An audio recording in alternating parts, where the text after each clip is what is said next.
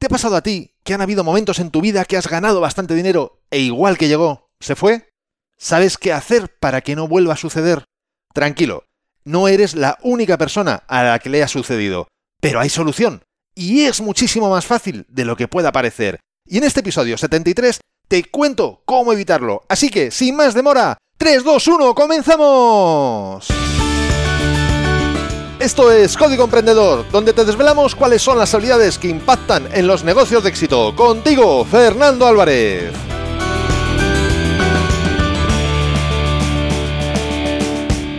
Aquí estamos, un episodio más, una semana más, siempre desde la trinchera, desde donde los emprendedores producen resultados, desde donde tiene lugar la acción.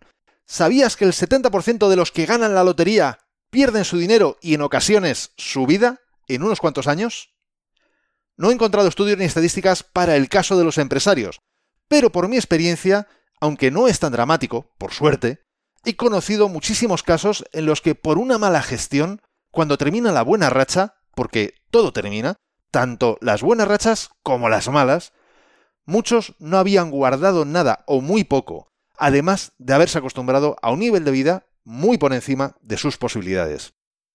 Y la verdad es una pena que no aproveches los buenos momentos para, entre otras cosas, poder amortiguar los malos y siempre asegurarte un poco más, un futuro un poco mejor.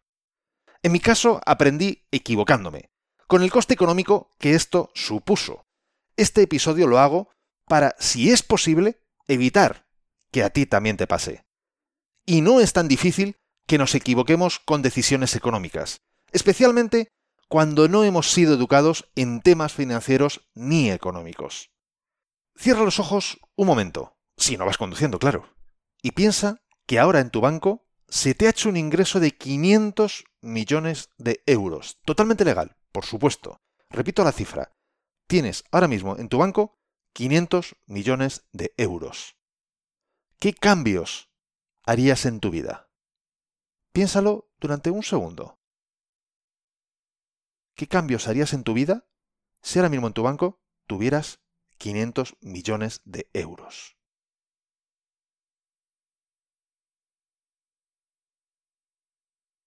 Si eres como yo hace bastantes años, posiblemente la mitad de lo que has pensado sería un despilfarro de ese dinero. Y no estoy hablando de comprarte grandes yates ni, ni grandes casas, no, no, pero seguramente la mitad de lo que hayas pensado, al menos, sería un despilfarro de ese dinero. Y por ir bajando a tierra, te daré un dato publicado por el medio español cinco días en agosto de 2018.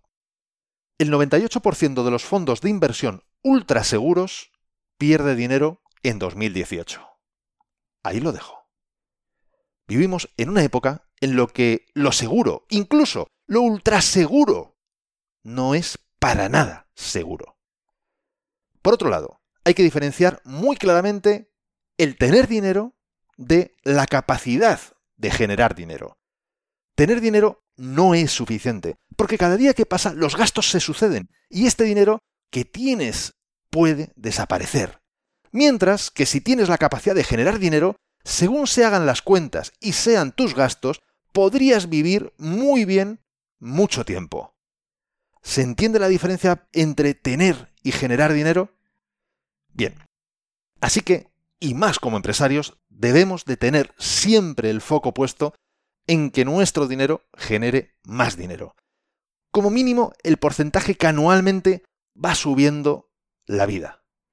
Como mínimo, el porcentaje que anualmente va subiendo la vida, para al menos no perder dinero.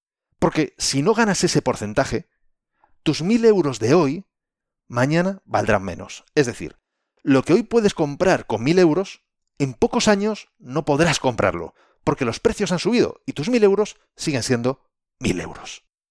Por otro lado, uno de los problemas más grandes a este respecto es nuestra incultura y desconocimiento de todo lo relacionado con finanzas y economía. Según la encuesta de competencias financieras elaborada por el Banco de España y la CNMV, es decir, la Comisión Nacional del Mercado de Valores, más de la mitad de la población española de entre 18 y 79 años sigue sin comprender conceptos como el interés compuesto o la diversificación de riesgo. Y sinceramente, lo considero conceptos súper básicos para todo empresario, aplicando además a muchas áreas profesionales, no solo las económicas. En esta línea, por ejemplo, te recomiendo el libro El efecto compuesto, de Compound Effect, de Darren Hardy, que lamentablemente no he encontrado esta edición en castellano ni siquiera de segunda mano, así que te he dejado el link en las notas de este episodio de la versión original en inglés. Podrás ver cómo este concepto puede aplicarse a muchísimos campos, mejorando tu trabajo y tu vida totalmente. Y antes de continuar, quiero recordarte que este episodio de Código Emprendedor ha llegado a ti gracias a desdelatrinchera.com, donde podrás encontrar muchas más técnicas, estrategias y trucos para mejorar tus habilidades profesionales y llevar tu negocio mucho más lejos. A continuación, te voy a compartir los pasos que yo recomiendo para poder comenzar a gestionar mejor las finanzas y así poder facilitar que nuestro futuro sea mejor que nuestro pasado. En primer lugar, conocer muy bien la terminología financiera y económica, así como conocer los problemas actuales de la economía local o mundial. Para esto no hay nada como leer la prensa económica e ir anotando lo que no se entiende. Otra opción es escoger la documentación bancaria e ir directamente a esa letra que no es pequeña, sino que se necesita un microscopio para leerla, porque ahí está la clave de si estamos haciendo bien o no en firmar ese documento, y asegurarnos que entendemos todos esos conceptos. Además de todos los libros que puedes encontrar, que los hay y muy buenos, seguro, te dejo el link de este. Economía para no dejarse engañar por los economistas. 50 preguntas y sus respuestas sobre los problemas económicos actuales. De Juan Torres López. Y, cómo no, toda la serie de libros de Tim Harford sobre el economista camuflado. Muy buenos. Te los recomiendo tanto unos como otros totalmente. Como segundo paso, cambiar nuestra mentalidad sobre el dinero. En este sentido, te invito a que leas libros como Los secretos de la mente millonaria de T. Hart Ecker y la serie de libros de Padre Rico, Padre Pobre de Robert T. Kiyosaki. Te dejo el link en las notas de este episodio, como el resto de, de cosas que te voy recomendando. Y en este caso, de la recomendación que te hablaba de Kiyosaki, yo empezaría de toda la serie de sus libros, que ya digo, recomiendo su lectura, Empezaría por el primero, el de Padre Rico, Padre Pobre, porque ya con ese vas a tener una visión global. En los otros, mm, buena parte de ellos se repite y otra parte, bueno, pues va ampliando o va matizando. En ellos vas a ver y comprender conceptos como activo, pasivo, inversión, rentabilidad y un larguísimo etcétera, desde un prisma que posiblemente no hayas tenido hasta ahora. A mí, cuando leí este último libro que he mencionado de Kiyosaki, allá más o menos por el 2003, te puedo asegurar que me abrió los ojos de una forma única. Y eso que para ese entonces yo ya llevaba siete años con mi primera empresa funcionando. En tercer lugar, tienes que saber cuál es tu situación económica en todo momento y en tiempo real, a ser posible. Y para esto no hay nada como la nueva generación de apps, de aplicaciones, que se conectan con tus bancos de forma automática y en una sola pantalla te muestran el extracto de cuentas y movimientos de los diferentes bancos. Te permiten clasificar los ingresos y gastos en categorías, sacar informes, hacer presupuestos, etc. Tienes que conocer con detalle cuál es tu flujo de caja, qué sale y qué entra, y por supuesto, por qué sale y por qué entra ese dinero. En este sentido, ya te digo que hay muchas aplicaciones y bastantes aplicaciones de este tipo. Yo concretamente utilizo MoneyWith, que tiene un, bueno, pues un listado interminable básicamente de bancos con los que puedes conectarla y te permite además hacer todo lo indicado anteriormente. Uno de los motivos principales por el que yo elegí esta concretamente es, como te digo, porque tiene un montón de bancos y de forma automática él se conecta. No tengo que estar importando exportando datos, etc. Pero como también te menciono, hay otras también muy conocidas como Unita Budget, que también se conoce como YNAB, o sea, necesitas un presupuesto en castellano. Aquí, mm, bueno, ya es una cuestión de gustos. Lo importante es que implementes un sistema que sea cómodo para ti y a ser posible automatice lo más posible. Porque si no, nuestra tendencia será a no hacerlo, a no actualizar esa información y por lo tanto al final, pues bueno, pues no nos valdrá de nada. Y además, siempre, por supuesto, podrás llevar los datos que desees a una hoja de cálculo y ahí, bueno, pues hacer lo que consideres necesario si es que la aplicación no te lo ofrece. Como cuarto paso, te indicaré algo muy sencillo. Cada euro que tengas tiene que tener un destino, una utilidad. Esto no significa que te lo gastes, pero si tienes ese dinero es para algo. Para gastos de un tipo concreto, para ahorrarlo, para contingencias, etc. O asignas un destino a cada dinero ganado, o terminas gastándotelo en lo que no es importante. De ahí que todo debería ser presupuestado y previsto antes incluso de ganarlo. En quinto lugar, es bastante lógico, tienes que tener objetivos financieros. Y no me refiero a cuánto ganar únicamente, que eso está muy bien, sino objetivos de qué vas a hacer con el dinero que ganes, sea la cantidad que sea. Esto lo puedes hacer en porcentajes, por ejemplo. De forma que si ganas más o ganas menos, los objetivos no varíen o lo hagan mínimamente. Por ejemplo, ahorrar un 10% de lo que ganes. Sé que esto es mucho más fácil cuando tienes dinero suficiente para cubrir las necesidades básicas. Y esto no siempre es así, por desgracia. Pero te puedo asegurar, porque yo lo he vivido, que siempre es posible ahorrar, aunque sea un euro al mes. Que podrá ser una miseria, pero lo importante no es la cantidad, sino el hábito que genera. A futuro solo tienes que cambiar el importe, porque el hábito ya lo tendrás. Y te puedo asegurar que esto es así porque yo empecé a ahorrar precisamente cuando hubo la crisis de las .com. Cuando yo en el año 2000 viví la crisis de las .com, fue cuando tomé la decisión de ahorrar, evidentemente muy poquito, porque estábamos en crisis y bueno, lo que tenía sobre todo eran gastos, no tanto ingresos, pero aunque fuera esa pequeña cantidad, la pude ir ahorrando. Y años más tarde me vino muy bien el haberla podido ahorrar para, bueno, pues resolver algún que otro tipo de problema económico que, que tuve posteriormente. Si no sabes dónde quieres llegar, cualquier dinero que ganes, ahorres o gastes será demasiado o demasiado poco. ¿No crees? Y si tú no eliges tu dirección financiera, te aseguro que otro lo va a hacer por ti y tu dinero se irá a su bolsillo, no al tuyo. Antes de continuar, quiero recordarte que tienes disponible mi book gratuito Multiplica por 100, donde te he recopilado más de 100 acciones que puedes realizar para multiplicar tus resultados. Son la consecuencia de estudiar a personas de éxito y de haberlas puesto en práctica yo mismo. Puedes bajártelo totalmente gratis en desdelatrinchera.com barra x100. Te dejo el link en las notas de este episodio y además te explico un sencillo método para aplicarlas de forma que ya notes mejoras en tus resultados incluso habiendo solo aplicado unas pocas de estas acciones que te indico. Como sexto paso, aunque podría ser perfectamente el cuarto, te diría que abras la mente a pensar de una forma diferente, que lo que siempre ha sido o lo que es considerado como normal no tiene por qué seguir siéndolo, al menos no para ti. En este sentido, te recomiendo la serie documental o show televisivo, como prefieras interpretarlo, que hay en Netflix que se titula Libre de hipotecas con Sarah Benny. En ella cuenta el caso de personas en el Reino Unido que decidieron vivir sin hipotecas, como indica el título, y va mostrando cómo lo hicieron en cada caso. Para mí ha sido inspiradora, rompedora de conceptos y moldes. En muchos casos las personas que aparecen no llegan a los 30 años. En otros casos la forma de cómo lo hacen es realmente ingeniosa. La verdad que no he terminado de verla aún, pero me está gustando y no creo que tarde en terminar la primera temporada, que es la que está disponible en Netflix España. También, como no, te invito a que veas el documental Minimalismo, las cosas importantes, que también están en la misma plataforma. Y ya que estamos con vídeo, aunque se relaciona, bueno, un poco de refilón, pero te ayuda a ver la excesiva abundancia con la que vivimos de forma muchas veces innecesaria, la serie también de Netflix, El método de Maricondo.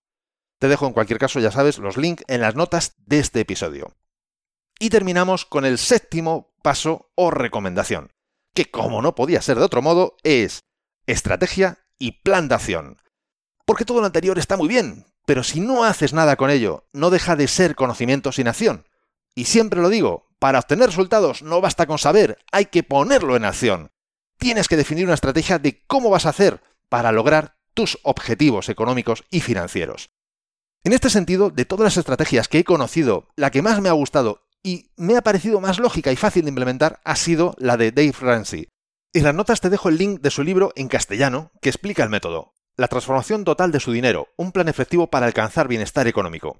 Así como de la web de Andrés Gutiérrez, que trabajo con Dave y precisamente trabaja todo, todo este tema. En este sentido, de Andrés también te recomiendo tanto su libro como su audiolibro, son muy interesantes ambos. De forma muy resumida, te cuento su estrategia en siete pasos. Primero, junta mil euros. Desarrolla el hábito de guardar dinero y no gastar más de lo que ganas, ni siquiera lo mismo que ganas. Siempre gasta menos. Segundo paso, paga tus deudas con el sistema bola de nieve, excepto la vivienda. Haz un listado de tus deudas y destina un dinero extra a pagar la que más intereses te esté costando. Cuando hayas terminado, ese dinero extra, junto con lo que estabas pagando de esa primera deuda, inviértelo en pagar la segunda deuda que más intereses te suponga, y así hasta acabar con todas las deudas. Tercer paso, completa el fondo de emergencia de 3 a 6 meses de gastos. Guarda dinero, no invirtiéndolo, es decir, que tengas disponibilidad total y rápida del mismo para cubrir los gastos de tu estilo de vida actual de 3 a 6 meses. Cuarto paso, invierte el 15% de lo que ganas para la jubilación. Guarda dinero e inviértelo para tu jubilación. Quinto paso. Invierte para el fondo universitario de tus hijos. Si tienes hijos, guarda dinero e inviértelo también con el fin de poder pagarle los estudios universitarios. Sexto paso. Paga la casa. Cuando todos los pasos anteriores los tienes cubiertos y gestionándolos, comienza a poner todo el foco en quitarte la hipoteca lo antes posible. Y séptimo y último paso, disfruta más, ahorra más y da mucho más. Sé generoso con el mundo. Si has logrado todo lo anterior, es el momento de disfrutar de tu vida económicamente relajada, seguir ahorrando y dar a quien lo necesita, ser generoso y agradecido con el mundo. Es muy importante el realizar los pasos en este orden, te lo puedo asegurar, porque no solo estamos hablando de finanzas, estamos hablando de paz mental. Y tener la hipoteca pagada, pero no tener para pagar los gastos básicos, genera un estrés importante. O no tener hipoteca, pero tener créditos o deudas con intereses posiblemente más altos, probablemente tampoco sea la mejor estrategia. Habitualmente, las hipotecas tienen intereses mucho más bajos que casi cualquier otro tipo de préstamo o créditos. Y en esta misma manera, esta estrategia la puedes adaptar a tu negocio. Comienza juntando dinero que no gastas, quita deudas o créditos, crea un fondo de emergencia, invierte parte del beneficio internamente o externamente, etcétera, etcétera, etcétera. Ya tienes mucha información para poner en práctica. Todo lo que te he contado no es el mejor método, ni siquiera es el único pero es el que yo sigo y aplico después de haber intentado bastantes otros. Y la verdad es que a mí me funciona. Y si me está funcionando, tal vez también te pueda funcionar a ti. ¿Qué vas a hacer con lo que acabas de aprender? ¿Cuándo lo vas a poner en práctica? ¿Cuándo vas a dar ese primer paso? Te invito a que ahora mismo pongas en pausa el podcast y automáticamente cojas la agenda y empieces a planificarte al menos para los primeros pasos. Espero que te inspire y te ayude a mejorar tu situación financiera sea cual sea esta. Y por supuesto, me encantaría que me compartieras tus impresiones de lo que te he contado o de cualquier otro método que conozcas. Ya sabes, juntos podemos mucho más. Y entre tanto, quiero hablarte del próximo episodio de Código Emprendedor. En esta ocasión, no es el siguiente, sino los siguientes episodios. Sí, porque van a ser varios, en los que hablaré con un buen amigo, Jorge Jiménez, sobre lo importante que son ciertos aspectos para emprender y de su método para emprender online y las claves que hacen que funcione. Pero esto será en el próximo episodio, así que no te lo pierdas. Y la mejor forma para no perdértelo, ya lo sabes, es suscribiéndote a este podcast desde tu aplicación de podcast preferida. Y la frase célebre de este episodio no la dejó el inversor y uno de los hombres más ricos del mundo, Warren Buffett. El precio es lo que pagas, el valor es lo que recibes. ¿Te ha gustado este episodio? Si es así, compártelo en tus redes sociales, estarás ayudando a otras personas a liderar su propia vida y por supuesto, me estarás ayudando a llegar a muchas más personas. Porque juntos podemos hacerlo, juntos podemos lograr un cambio realmente grande, juntos podemos marcar la diferencia. Y si quieres dejarme un comentario, una valoración en Apple Podcasts, iBox, Spreaker o en cualquier otra plataforma desde la que me estés escuchando, te estaré muy agradecido. Es otra forma de hacerme saber que estás ahí y que quieres que siga aportándote valor. Y ya lo sabes, el mejor momento para ponerte en acción fue ayer. El segundo mejor momento es ahora. Y esto ha sido todo por hoy. Nos escuchamos en el próximo episodio, donde aprenderemos más sobre las habilidades que impactan en tu negocio. Y acuérdate de disfrutar, a no ser que tengas otros planes. ¡Hasta pronto!